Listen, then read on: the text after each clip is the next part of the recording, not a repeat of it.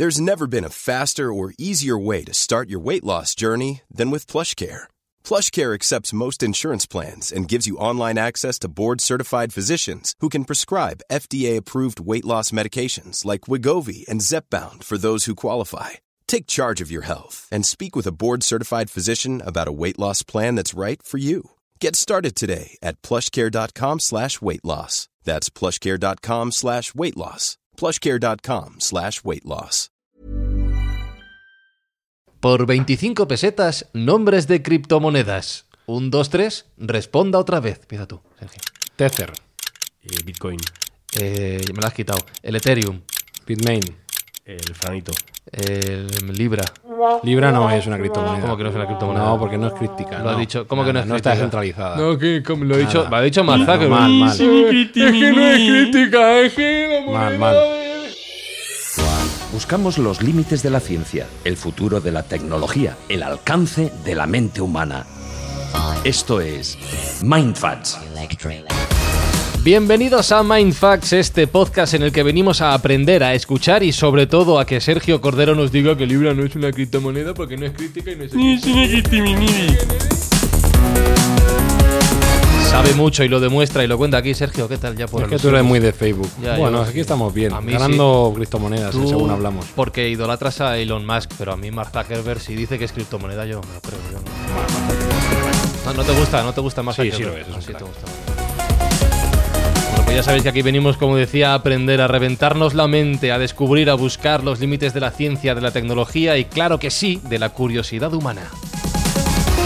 Si estás escuchando Mindfacts es gracias a Juguetos Parque Sur que nos da todo el apoyo para que esto sea posible. Ya sabéis que allí en Juguetos vais a encontrar pues todos los juguetes y los juegos para que los pequeños de la casa puedan seguir eh, imaginando, puedan seguir descubriendo, puedan seguir buscando esos límites que tratamos de hallar aquí en este podcast. Y nos juntamos para hablar de criptomonedas, pero también para ayudar a gente a la que le va a venir muy bien la acción que estamos realizando este mes. Pues este mes hemos mandado un WhatsApp a Papá Noel y a los Reyes Magos ¿Mm? para que no se olviden de dejar juguetes a la gente de Santa María del Parral, aquellos niños que no siempre los tienen. Y un mensaje para Papá Noel, sí, un Bitcoin tienes por ahí suelto, no vamos a decir que no. Porque el Bitcoin ahora, ¿cuánto vale más o menos? ¿Uno? Pues estaba a 9.000 euros la última vez que vi, no está mal. Sobra uno Papá Noel, igual. ¿no? Señoras y señores, hoy en Mindfacts hablamos de criptomonedas. Nice. Yeah. What you're hearing are the sounds of people everywhere putting on Bombas socks, underwear, and t-shirts made from absurdly soft materials that feel like plush clouds. Yeah, that plush. And the best part? For every item you purchase, Bombas donates another to someone facing homelessness. Bombas. Big comfort for everyone. Go to bombas.com slash ACAST and use code ACAST for 20% off your first purchase. That's bombas.com slash ACAST. Code ACAST.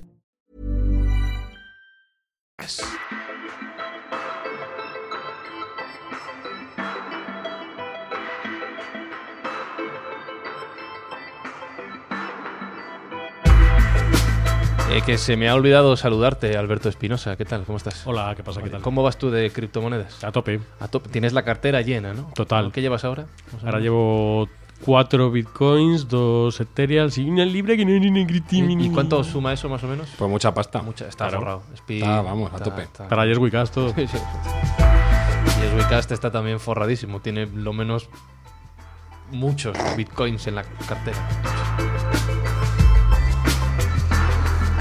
Bueno, a ver, tienes una tarea difícil por delante, Sergio, porque nos has dicho fuera de micrófono que tú has tardado bastante tiempo en entender bien qué es una criptomoneda, cómo funciona y todo lo que implica. Tenemos más o menos 40-45 minutos. No ya para que los oyentes lo entiendan, que eso seguramente lo consigas, para que Espi y yo lo comprendamos que somos dos, dos mentes duras. Bueno, bastante tiempo no en entenderlo bien, en entenderlo un poco. Ajá, vale. Porque es cierto que el concepto es difuso. Yo cada vez que me he enfrentado a él me salen dudas. Y como cualquier hijo de vecino no entiendo muy bien, porque estamos muy acostumbrados al concepto del dinero convencional. Claro, yo, yo sé lo que es una moneda, yo sé lo que es un euro, un dólar, una libra esterlina, lo que tú quieras, una moneda o un billete, incluso sé, entiendo lo de las tarjetas de crédito, que ya no hay monedas, no lo puedo ver ni tocar. Pero ahora si te pregunto, ponte técnico si quieres, ¿qué es una criptomoneda? ¿Qué me respondes? Vamos a intentar no ser técnicos. Vamos a ser. No, lo digo, para, lo digo para que no entienda nada y luego me lo expliques. No, vamos a ver. Una criptomoneda es una moneda, una formulación de dinero en la cual hay un consenso entre personas que deciden dar un valor a algo. Bueno, pero Como hasta igual, ahora. claro, eso te iba a decir, que las monedas Como son así. Un, un euro o un dólar van en la medida en lo que queramos que valgan. Vamos a remontarnos al principio de los tiempos. Vale. El- para el intercambio de bienes y servicios utilizaban conchas, cuentas, piedras, porque había determinadas personas que le daban un valor determinado. Eh, posteriormente, pues hubo un consenso mayor en darle valor determinado a los materiales preciosos, al oro, a la plata, por un sentido, porque eran metales eh, que no se corrompían, que eran maleables, que eran dúctiles, que tenían buena pinta y que bueno, estaban generalmente bien distribuidos, eran difíciles de obtener, pero no imposibles. Hay materiales que son más complicados de obtener todavía que el oro y la plata. Por lo tanto, entiendo, para que la gente entienda bien este concepto, son materiales escasos y muy demandados, Escasos, pero no muy escasos. pero no muy escasos, y bastante demandados. La gente los quiere, La eso gente los quiere. a que tengan mucho valor. Por consenso en su momento, la gente le dio un valor, pero el oro no se puede comer. Claro. El oro no te va a salvar la vida. Simplemente es bonito, no se pervierte ni se corrompe con el tiempo, al igual que la plata, y tiene unas propiedades que son interesantes, como que es dúctil, como que es maleable. Y cuando digo dúctil y maleable es que se puede estirar y que se puede mo- moldear de forma muy sencilla y tiene un atractivo innato para el ser humano. Pero de por sí no tiene un valor real. Tendría un valor más real, por ejemplo, las semillas de cacao, como le daban los antiguos mayas eh, como moneda, que tomaban eh, ese tipo de semillas como algo valioso. En un momento de consenso, la humanidad espontáneamente, y es curioso que históricamente se ha decidido dar valor a los materiales preciosos. Pero no deja de ser una convención. Y cuando estamos hablando de criptomonedas, es una evolución de esa convención.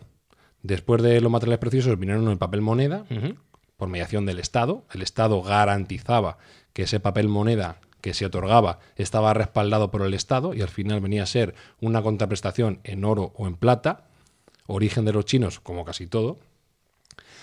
Y eh, la criptomoneda no deja de ser una evolución de ese formato. Es decir, una serie de personas han convenido dar un valor a un archivo o a un, un punto que se intercambia de uno a otro, entre pares. Lo cual no, eh, por, por hacer un paso intermedio no es muy diferente. Yo hacía referencia a las eh, tarjetas de crédito, a las cuentas bancarias, al número que tú ves en la cuenta. Yo veo un número en la cuenta, antes en la libreta, ahora en la página web del banco, es un número. Quiero decir, ahí pone que tengo X, voy a decir yo qué sé, un Mucho, pasta, 10.000 un tío con pasta. 10.000 millones de No voy a hacer de broncano, ¿no? pero mucha pasta. Mucha pasta, 10.000 millones de euros. Que es un número, que no hay más, que no lo puedo ni tocar ni ver y sin embargo me lo creo. Ahí está la clave de todo. Es una ficción, el dinero es una ficción. Como decía Harari, eh, la humanidad ha medrado a través de mitos, y uno de los mitos es el dinero, el dinero que pensamos que tenemos, porque realmente no lo tenemos. Está transferido a esas eh, entidades que son los bancos, que hacen de terceros de buena fe, donde bueno, pues te dicen que tienes una capacidad económica X y todo el mundo lo respeta, porque es una convención, una convención social en la cual nadie pone en duda la capacidad económica que tiene cada uno. Si el banco dice que tienes tanto, tú puedes gastar ese importe y el resto lo aceptan, ¿vale? La criptomoneda es una evolución de, de ese formato. Vendría a ser al dinero lo que fue Internet a la información. Liberalización de la información y eliminación del tercero. Antes la información venía por un tercero, como puede ser un periódico, una revista, un editor, y ahora, eh, gracias a Internet, ya la información es libre y puede ser de par a par, de una persona a una persona. Y viene ya cuestión de cada uno el darle la credibilidad, en este caso el Correcto. valor que tenga cada noticia con Efectivamente. información. Pues la criptomoneda sería algo parecido.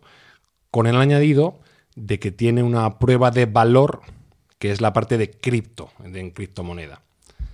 Si atendemos al paradigma de la criptomoneda, todo el mundo está pensando en el Bitcoin. El Bitcoin es el- la criptomoneda más conocida, pero no la más usada. Uy, vale, ahora, ahora nos dirás cuál es la más usada. La más usada es el Tether. El Tether. El Tether. Primera vez que lo oigo. Bueno, la segunda porque lo has dicho al principio. Vale, el Tether es una criptomoneda que está respaldada por el dólar.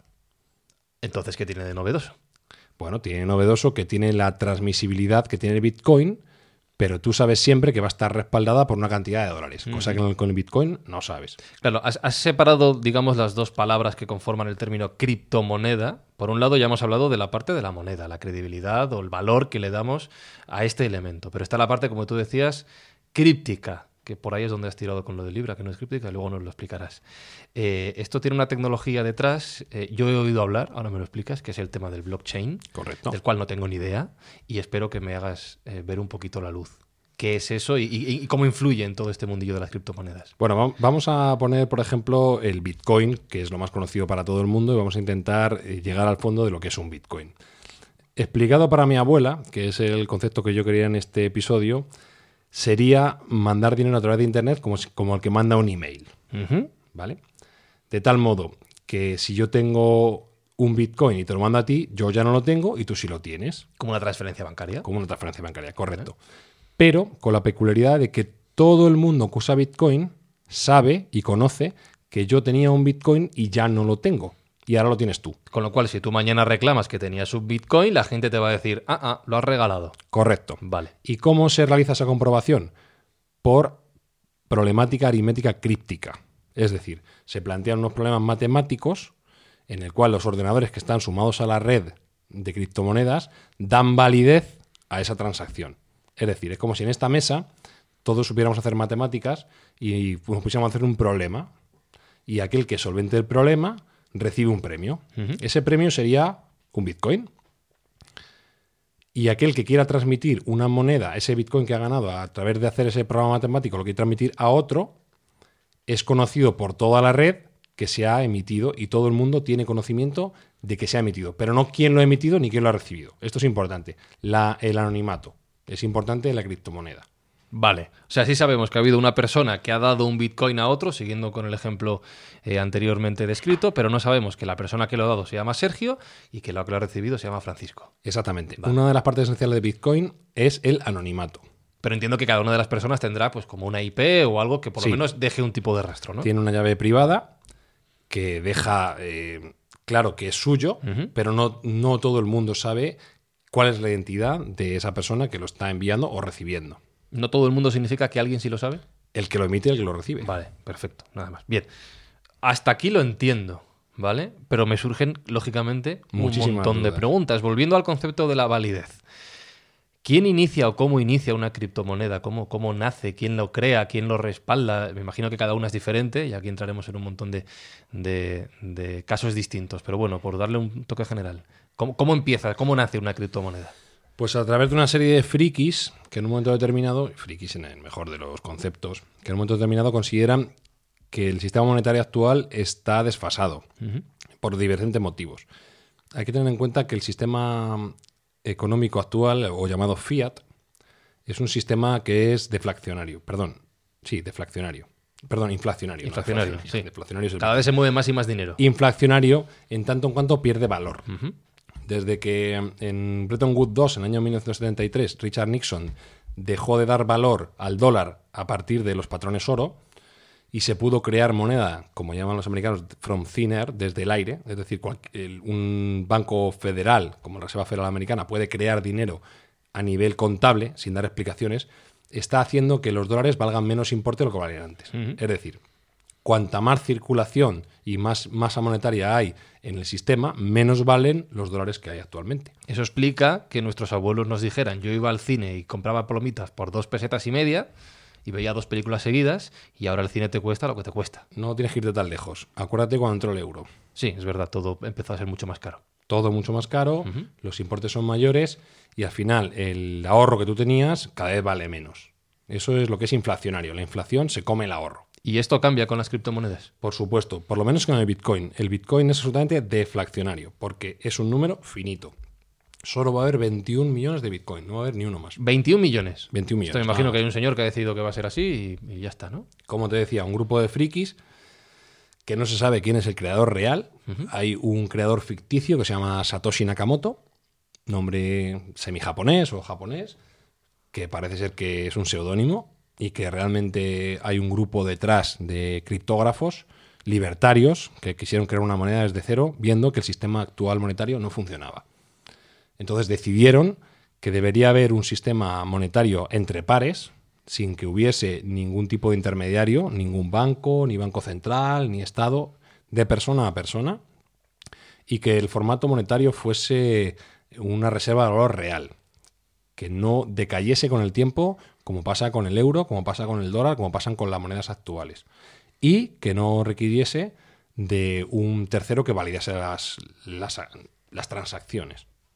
Aquí le veo un punto de crítica importante, que es bien, me gusta el concepto de que la moneda de alguna manera esté respaldada por, vamos a llamarlo el pueblo, la gente, ¿no? Todos esos ordenadores que están conectados y dan validez y quedan los registros dados de todas las transacciones que se hacen, pero claro, me dices, no, es que la moneda está creada por un señor anónimo del cual solo conocemos el seudónimo y un grupo de gente que no sabemos muy bien quién es. Si yo voy a poner mi dinero en esto, lo primero que quiero saber es quién está det- detrás de toda la historia. No, realmente, es, eh, aunque no cojas al creador, el sistema está bastante bien distribuido, porque tú puedes tener acceso a saber cómo está todo el sistema distribuido, puedes saber quién tiene cada moneda en cada momento, porque el sistema es público. Y aquí entra en juego la tecnología que tú has comentado antes llamada blockchain. La tecnología blockchain es la tecnología que soporta el Bitcoin y, bueno, en general las criptomonedas, donde hay un registro público, un libro mayor público donde todo el mundo puede tener acceso y donde se ve quién tiene qué en cada momento. De tal modo que el creador de la moneda, o creadores en su momento, estarían señalados si tuviesen una mayoría de la moneda, que no es el caso. ¿De acuerdo? Hay poseedores de moneda, pero está muy distribuida. Es una moneda que está muy bien repartida y donde no hay mayorías. ¿Eso quiere decir también que podemos saber cuánto dinero tiene cada persona o eso no? Puedes saber cuánto dinero tiene alguien, Ajá. pero no puedes identificar a la persona. Vale. Una de las esencias del Bitcoin y de la criptomoneda en general, en alguna más acentuada como el Monero, es que es anónima. Vale, es anónimo. Vale, bien, perfecto. Has dicho un, un dato que me ha llamado la atención, eh, lo de los 21 millones de, de bitcoins y que no va a haber más. Yo No no, va a sé- haber no sé si esto se, se repite en otras monedas, ahora nos lo contarás y hablaremos de, de otros ejemplos. Y aquí es donde entiendo que nace ese concepto que se maneja de minar, que yo no lo entiendo muy bien, pero sí me imagino a unos señores picando piedra y sacando bitcoins como si fueran oro. Es algo así. Bueno, es una analogía. No es exactamente así, pero es una analogía. En lugar de picar y, y poner su esfuerzo a, a darle al pico, lo que ponen es sus sistemas de ordenadores al servicio de la red. Con lo cual ellos están creando eh, la infraestructura necesaria para que esos Bitcoin sean validados por toda la red y que cada vez vayan saliendo esos Bitcoin que faltan, esos 21 millones, vayan saliendo poco a poco a la luz. O sea que ahora mismo no hay 21 millones No, circulando. ahora mismo debe haber 16 millones. bueno, pues ya está cerca el final entonces. No, porque cada vez va a haber menos en función de que avanza el tiempo. Esto es una cuestión temporal que se va duplicando la dificultad para minar bitcoins y se supone que los 21 millones tardarán 100 años en salir. Vale. Eso quiere decir que a medida que vaya entrando la gente al circuito de los bitcoins, si es que ocurre, y también hablaremos de las fluctuaciones de la valoración del bitcoin, eh, no va a haber más dinero disponible para todas esas personas como si ocurre con el euro, con el dólar, con cualquier moneda, como tú decías antes, que se imprime billetes y fuera. Aquí no, aquí hay un número finito y por tanto sí entiendo que el bitcoin o una criptomoneda basada en este sistema cada vez será más cara si lo comparamos con el euro, con el dólar, si la gente los demanda. No más cara, pero sí más valiosa. Bueno, va, a más depender valiosa, de, claro. va a depender de lo que valga el resto de monedas. Va a ser más valiosa porque cada vez va a haber menos disponible para el resto. Y esa es una ventaja que tiene el Bitcoin y la criptomoneda en general respecto a las monedas fiat, que son las comunes. voy a hacer una cosa, porque hemos explicado un montón de conceptos ya. Espi, hasta aquí vamos bien, ¿se entiende? Tú eres nuestra... Sí, sí. ¿Sí? A mí ¿Vamos me, va quedando claro. Vale. Te, te surgen dudas, supongo, como a mí. soy Sí, chi- sí, soy chicos listos. Sí, vale. ¿Tú crees que la gente nos, nos estará siguiendo? Espero que sí. ¿Sí? ¿Crees que deberíamos hacer una pausa para respirar y pensar lo que hemos hablado? También. Vale.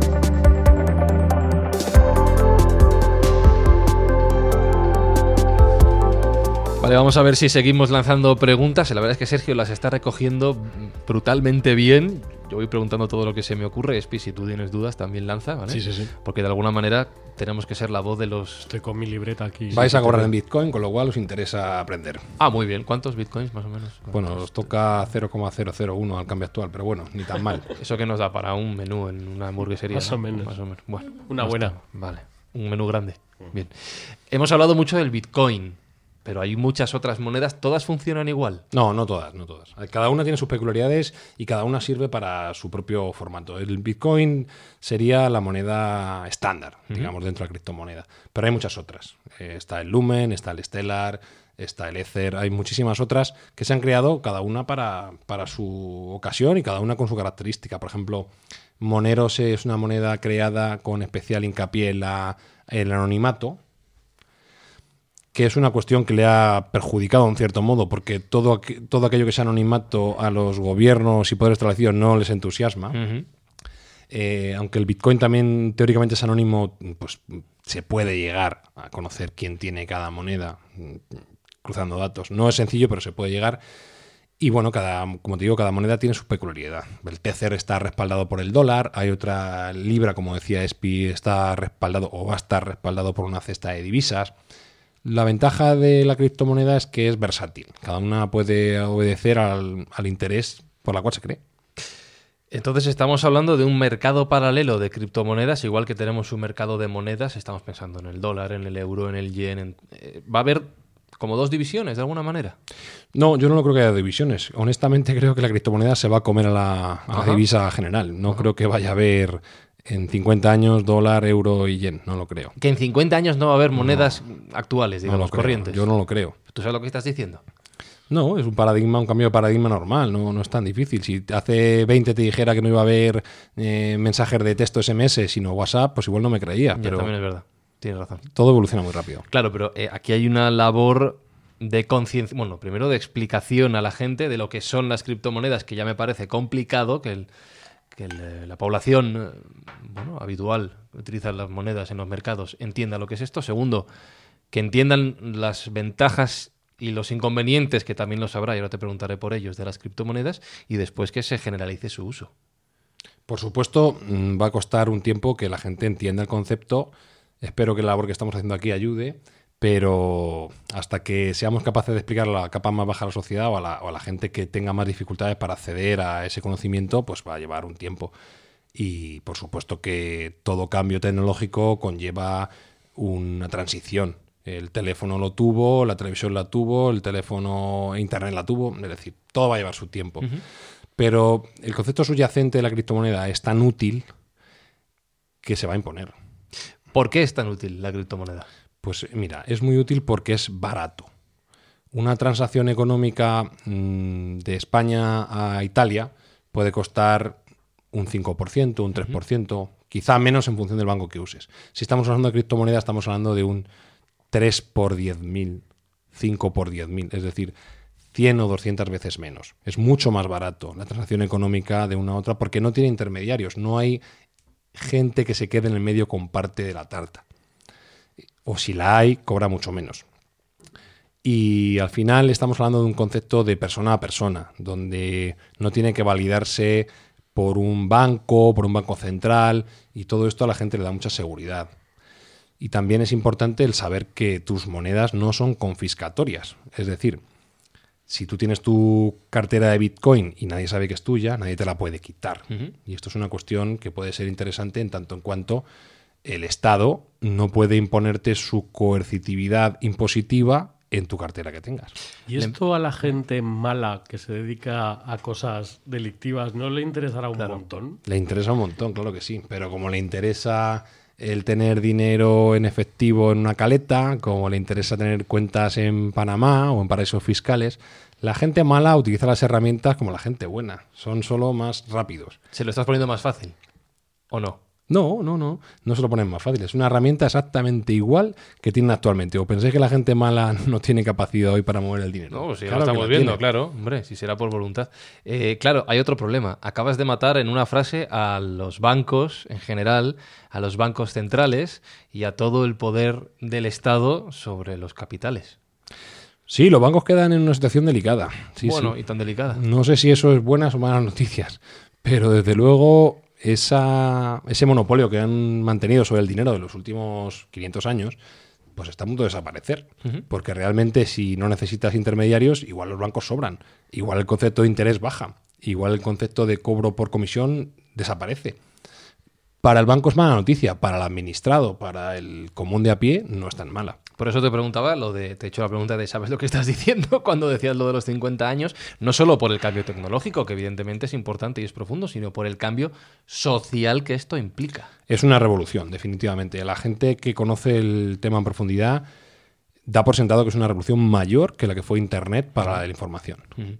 ¿Qué otros inconvenientes tiene una, la expansión de las criptomonedas? Espi, por ejemplo, apuntaba ese uso fraudulento, por decirlo de alguna manera, de las monedas. Bueno, ¿Hay algún problema más? Tiene algunos inconvenientes. Eh, el primero y fundamental es que la gente entienda bien lo que está haciendo. Hay mucha gente que se acerca a la criptomoneda pensando en la especulación pura y dura. Yo compro un Bitcoin en 10.000 y mañana va a valer 15.000. Es un, para mí es un concepto erróneo completamente. No se trata de especular, no se trata de hacer dinero con las criptomonedas. Las criptomonedas son un repositorio de valor eh, que tienen muchos usos, pero no el de ganar dinero, o al menos para mi criterio. Se puede ganar dinero con criptomonedas, definitivamente, hay gente que gana mucho dinero, pero no es el concepto inicial. ¿Y, y- y en qué papel quedarían los estados? Porque, joder, un papel del Estado es generar, o sea, el Banco Central Europeo, la Reserva Federal de Estados Unidos, ¿qué papel tendrían? Pues ha metido el dedo en la llaga. Complicado. Los estados se difuminan muchísimo. Tú ten en cuenta que una de las primeras potencias que tiene el Estado es eh, la conscripción económica y la recaudación de impuestos. Y si no recaudan impuestos, la imposición coercitiva.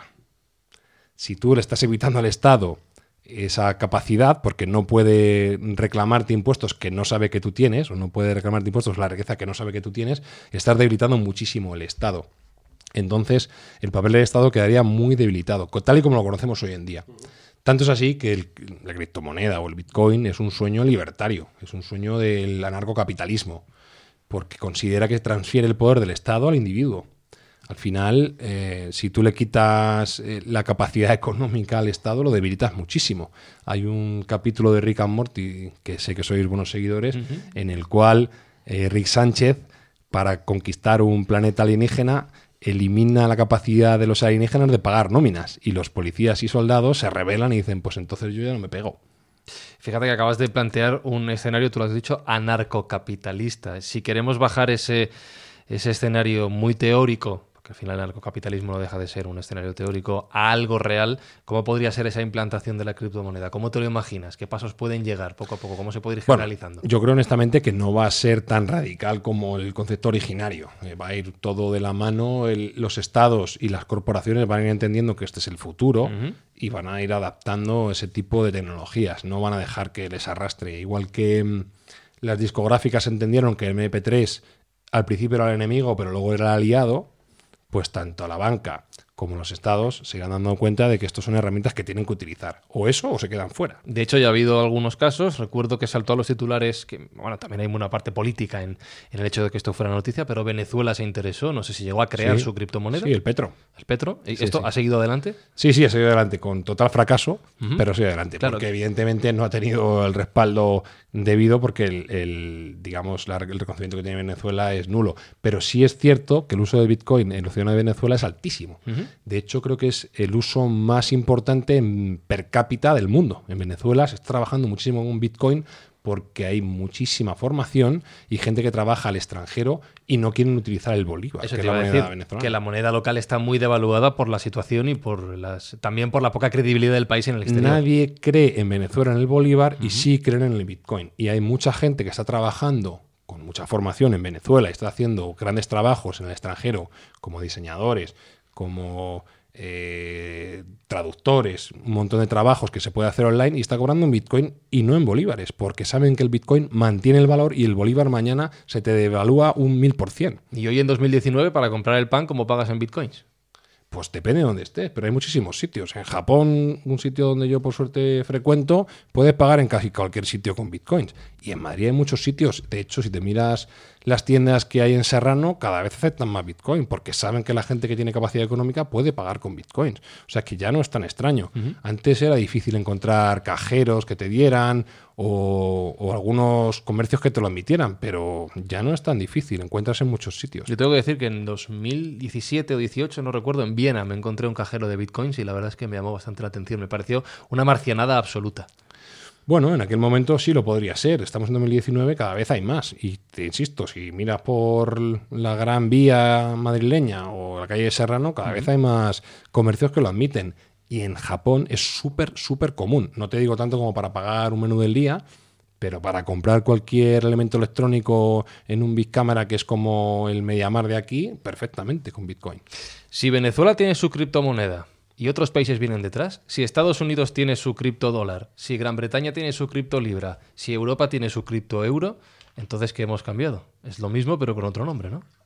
Pues hemos cambiado que van a llegar tarde, que la gente va a optar por el estándar que es el Bitcoin y va a obviar en la medida de lo posible el respaldo de los estados en esas criptomonedas, salvo que utilicen el poder coercitivo, que está en su mano todavía, para prohibir esas eh, criptomonedas. Pero hasta ahora, con el tiempo que lleva el Bitcoin, que no es poco, estamos ya hablando de 15 años aproximadamente, eh, se decían a prohibirlo.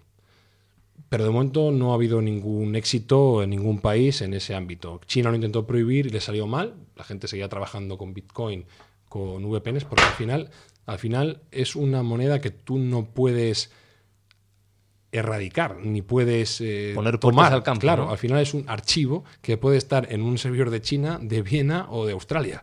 Con lo cual, con una simple VPN te saltas ese servicio. Y esa es la, una de las grandes ventajas que tiene el Bitcoin, que no es aprehendible. Aprehendible. Claro, uno de los cambios también, lo hemos mencionado antes en la entrada, a modo de broma con lo de Libra, es que ya no solo estas eh, criptomonedas pueden estar regladas por las personas que lo crean y ponen las reglas, ni siquiera por los estados, sino por entidades que deciden lanzarlas. Ha saltado a los, a los titulares, el caso de Facebook. Se decía, ya nos has dicho que no es así, ahora nos lo explicas, que había lanzado su criptomoneda que era Libra. ¿Qué interés puede tener una institución como Facebook, que no tiene nada que ver con el dinero en un principio, en lanzar una criptomoneda? Y sí que te pregunto por Libra, ¿por qué no es una criptomoneda? Pues interés todo, porque al final, eh, controlando los datos, tienes un porcentaje importante del control de la gente, pero ya controlando su dinero, imagínate, si controlas datos más dinero, pues los tienes en la mano. No es una criptomoneda al uso, porque no es de par a par, está intermediada por el propio Facebook y por el grupo de empresas que lo conforman, por cierto, de los cuales está saltando cada vez más gente. Había bastantes empresas que en principio apoyaban el formato, pero a través de las reticencias del gobierno americano, algunos se están bajando del burro. Eh, y no es una criptomoneda porque no tiene un componente criptográfico como tiene el Bitcoin. Pero bueno, eh, podría ser una aproximación bastante cercana y es un buen intento, por, bajo mi punto de vista, de una empresa privada en subirse al carro de, las criptomonedas y considero que es una buena, una buena actuación en la buena dirección. Además, está respaldada por una cesta de, eh, digamos, divisas del mundo real y de activos del mundo real, cosa que el Bitcoin no está. Con lo cual va a tener una volatilidad menor de la que tiene el Bitcoin. Has dicho que es un paso más para controlar datos, que si Facebook ya controla muchos datos de nuestra vida diaria porque se los damos, si controlan la moneda, más todavía. Eso quiere decir que deberíamos hacer la, la labor de informarnos de en qué criptomonedas invertimos en un futuro para saber quién, es- quién está detrás y qué es lo que pueden hacer con ellas. Yo estaría más tranquilo en invertir en criptomonedas que en dar datos a Facebook, honestamente. Bueno, pero si es la criptomoneda de Facebook, Sí, sí, También. defini- definitivamente, definitivamente hay opciones mejores, Sí, bajo mi vale. punto de vista. Quiero decir, no es, una, no es un mal paso, no es una mala actuación. Creo que si se implementa bien puede ser positivo. Honestamente, eh, las referencias que tenemos anteriores a Facebook no son las mejores. Y ahí está el caso Cambridge Analytica, el Brexit, eh, la elección de Trump, que no ponen a Facebook en muy buen lugar. Eh, pero yo no, personalmente, no soy fan de entregar mis datos a ninguna red social. O sea, claro que sí. Espino es muy fan. y mirando al futuro, Sergio, una vez tenemos claro qué es una criptomoneda, cómo funciona, cómo puede afectar a nuestro día a día, cómo puede cambiar el mundo una criptomoneda. Hablas de 50, de 2050 o 50 años para que esto esté ya eh, implementado en nuestro día a día. ¿Cómo va a cambiar el mundo la, la llegada de las criptomonedas? No, igual es menos tiempo que 2050. Yo creo que mm, es una cuestión de que la gente empiece a, a darse cuenta de que el dinero efectivo que tenía en los bancos no deja de ser un apunte contable que no existe tampoco. Eh, aquellos escépticos de la criptomoneda que ven un número que sube y baja, que se pregunten si su cuenta bancaria, si todo el mundo va a retirarla, vale algo o no vale algo. Ya hemos visto ejemplos en Grecia, Sí. hemos visto ejemplos en Chipre, donde no vale nada el concepto de dinero fiat en una cuenta bancaria, con lo cual, bueno, igual es más cercano de lo que nos pensamos. Claro, uno de los puntos que también generan desconfianza, hablabas del Bitcoin y de las fluctuaciones, es el hecho de que lo hemos visto que hoy valía 10.000 dólares, mañana vale 20.000, luego vale 15.000, luego vale 5.000. Bueno, exagero mucho. Pero claro, que una moneda fluctúe tantísimo, si eso ocurre con una divisa tradicional, la gente está sacando el dinero de allí a toda velocidad. No, Sin es embargo, que- con el Bitcoin no ha ocurrido del todo y no sé, esto habría que explicar bien qué ha ocurrido, qué ha pasado y, y- y por qué no es un ejemplo. Claro, es un error de concepto. No es que el Bitcoin valga 10.000, es que el dólar vale eh, X Bitcoins. Es el, es el dólar el que sube y baja, no el Bitcoin. El Bitcoin Pero se tanto, mantiene estable. pero tanto no vale. No, al final es una cuestión de, de oferta y demanda, definitivamente. Pero el Bitcoin, como te he dicho, es una moneda absolutamente deflacionaria que va a ser constante en el tiempo, que tiene una ventaja y es que se puede dividir infinitamente, no infinitamente, pero se divide en, en una submoneda que es el Satoshi. Satoshi. Satoshi. Hay que aprender Hay otra, el Satoshi viene en, en pos del padre de la criptomoneda que era Satoshi Nakamoto, si te acuerdas. Hay otra gente que está diciendo que debe ser llamado Bit por, porque sea más sencillo que Satoshi, pero eh, puede dividirse, eh, si no recuerdo mal, hasta 10.000 unidades. ¿De acuerdo? Entonces va a ser mucho más sencillo crear monedas menores dentro del Bitcoin. Va a ser Satoshis o bits. eh, puede ser 0,000001 Bitcoin, que sería, cero, o sería un Satoshi o un, o un bit, ¿no? Entonces, eh, yo creo honestamente que la gente cuando se dé cuenta de que su dinero está siendo maltratado en un formato corriente en moneda fiat, como puede ser el dólar, como puede ser el euro, como todos nos hemos dado cuenta de que el euro ha valido mucho menos cuando entró en respecto a la peseta, incluso después de ser peseta, un euro no, no te, no te permite comprar lo mismo en poder adquisitivo de lo que te permitía hace 10 años. Cuando ellos se den cuenta de que hay alternativas mejores, la transacción tecnológica, como toda transacción tecnológica, es muy rápida. El paso de- del Internet eh, digamos, de a pie al móvil fue muy rápido, la intersección del teléfono móvil tonto al smartphone fue muy rápida y cada vez estamos viendo que las adopciones tecnológicas son exponenciales, con lo cual considero que en el momento que la gente se dé cuenta que hay un valor claro en el concepto de criptomoneda, va a haber una transacción tecnológica muy rápida. Es cierto que todavía debe haber un catalizador de valor que puede ser Libra en Bitcoin o, que puede ser el primer estado que dé el primer paso para crear una criptomoneda respaldada estatalmente, que se habla que puede ser eh, Eslovenia, se habla que puede ser eh, eh, Suiza. Se están dando diferentes alternativas de estados que pueden respaldar su propia criptomoneda. Japón también se habla.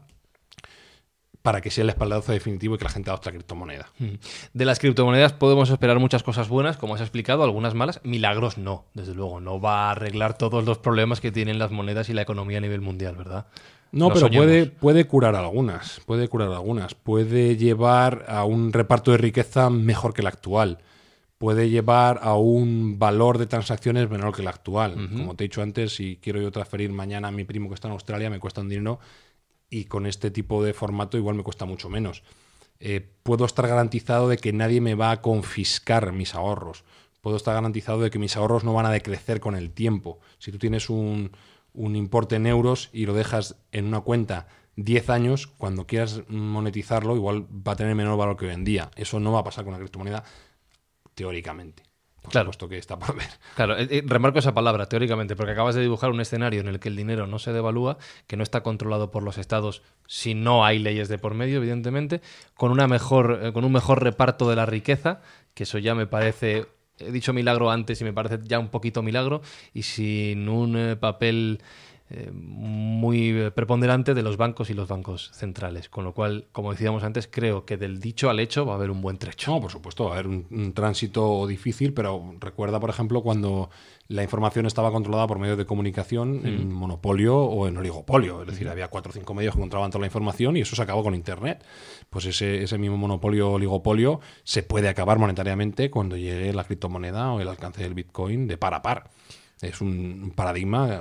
o te puedo poner también, por ejemplo, las agencias de viajes, cuando manejaban cuatro o cinco empresas todo el, el tinglado de- del viaje y actualmente puedes hacer un- de par a par, de una persona a otra, por Airbnb, una reserva en cualquier punto del mundo. Es decir, se va a democratizar el acceso a la moneda y se va a abrir nuevos campos que antes ni nos imaginábamos. Me quedan dos preguntas que hacerte, pero antes quiero comprobar si, Espi, lo hemos entendido todo bien. Lo hemos entendido. Es que hemos aprendido hoy. Que las criptomonedas son positivas. Que son bien. Y, O sea- que vas- y que es algo que no se puede parar y va a acabar llegando, queramos o no. A ver si somos capaces de resumir lo que nos ha contado Sergio de una manera que él nos apruebe, nos apruebe la lección. Entonces tenemos que las criptomonedas son divisas eh, que están encriptadas digitalmente, ¿no? Ayúdame, Espi, porque no Sí, me y son ¿vale? transacciones entre dos puntos, dos personas, de manera encriptada. Donde no hay intermediarios como si lo hay hasta ahora. Eso ¿no? es. Correcto. ¿Vale? Evita las, las, eh, las, las comisiones. Sí, entre donde se garantiza hasta cierto punto el anonimato entre las personas. Aunque ¿no? están controladas y se sabe. controladas. Se Vale. puede saber quién es quién y quién las tiene, ¿no? Pero es difícil. Es difícil, pero se podría co- saber. Es, es co- incluso si utilizas determinadas criptomonedas, no se puede saber. O sea, es verdad que el, que el que valore mucho el anonimato tiene opciones para que no sea identificado nunca. Y la gente cuando identifica anonimato lo piensa siempre en algo negativo, pero no tiene por qué. Oye, uno puede ser narcotraficante y querer anonimato, pero tú puedes ser un ahorrador normal que no quiere ser identificado. O sea, no tiene por qué ser negativo el anonimato. Vale, nos ha quedado bastante claro. Me quedan dos preguntas. Venga. La primera es, de todas las que hay ahora mismo, si tienes que elegir una para decir esta va a ser la, como es ahora mismo el dólar, por ejemplo, un poco el estándar, entre comillas, mundial, ¿cuál dirías que va a ser? Con tu dinero, el Bitcoin. ¿Cómo que con mi dinero? Claro, con tu dinero, ¿Y coño. con el tuyo? El Bitcoin también. También. El Bitcoin hay que apostar por él. Y, y la segunda pregunta que tengo es, ¿tú tienes monedas, criptomonedas ahora mismo? Algo tengo, algo. ¿Algo tienes? Algo? Algo. ¿Cuán- No te voy a preguntar cuánto dinero, sino cuántas divisas. No tienes. seas broncano. No, ¿cuántas, cuántas divisas tienes? Pues creo que tengo cinco ahora mismo, sí, sí. Es verdad, una destacada, que es el Bitcoin, que tengo Ajá. destacada, algo más. Ajá. Eh, y cuatro más por trastear. A mí me gusta mucho trastear.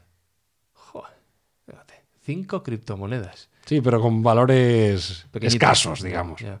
Un visionario. Un visionario. Yo no soy capaz de mencionar cinco criptomonedas. Este señor las tiene. Estamos en el futuro ahora mismo en 2019.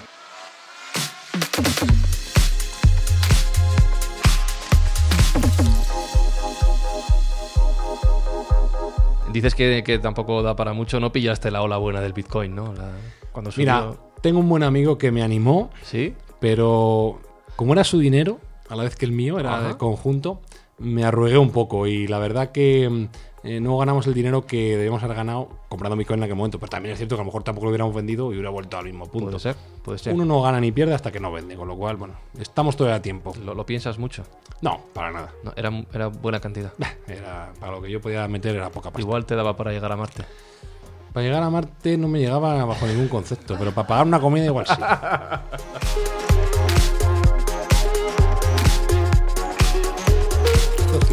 Señores, me voy con la cabeza calentita a casa, tanta criptomoneda en la mente. Si lo habéis entendido, hacednoslo saber, por favor, estamos en redes sociales.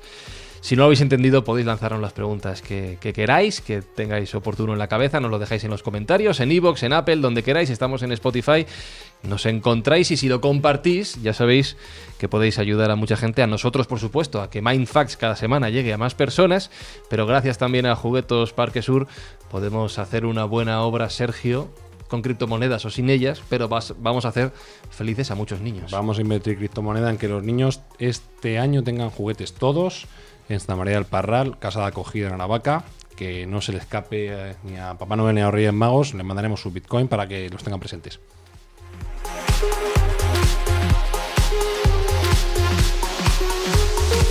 Sergio, mira que hemos hablado de cosas y hoy me voy con la cabeza realmente Mindfacts. Muchas gracias una semana más. Un abrazo, gracias a ti. Alberto Espinosa, todo claro, ¿no? Todo claro, me voy a minar. Yo- vamos a ir a picar un poquito pico y pala, ¿no? Se nos da bien, gracias. Voy a poner el portátil de Wicas. Bueno, señores, ya os contaremos qué tal van nuestras aventuras por el mundo del mineo. Un saludo, un abrazo de Fran y Zuzquiza. Nos seguimos escuchando aquí en Mindfacts. Si os atrevéis a seguir pensando tanto y tan intenso como hasta ahora. Chao. Mindfacts llega cada semana a tus oídos a través de Spotify, Apple Podcast, Evox, Google Podcast o tu aplicación favorita. Búscanos en redes sociales. Somos Mindfacts. es solo dinero. Se fabrica. Trozos de papel con fotos para que no tengamos que matarnos para conseguir comida. No es malo. Y hoy no es diferente a lo que ha sido siempre.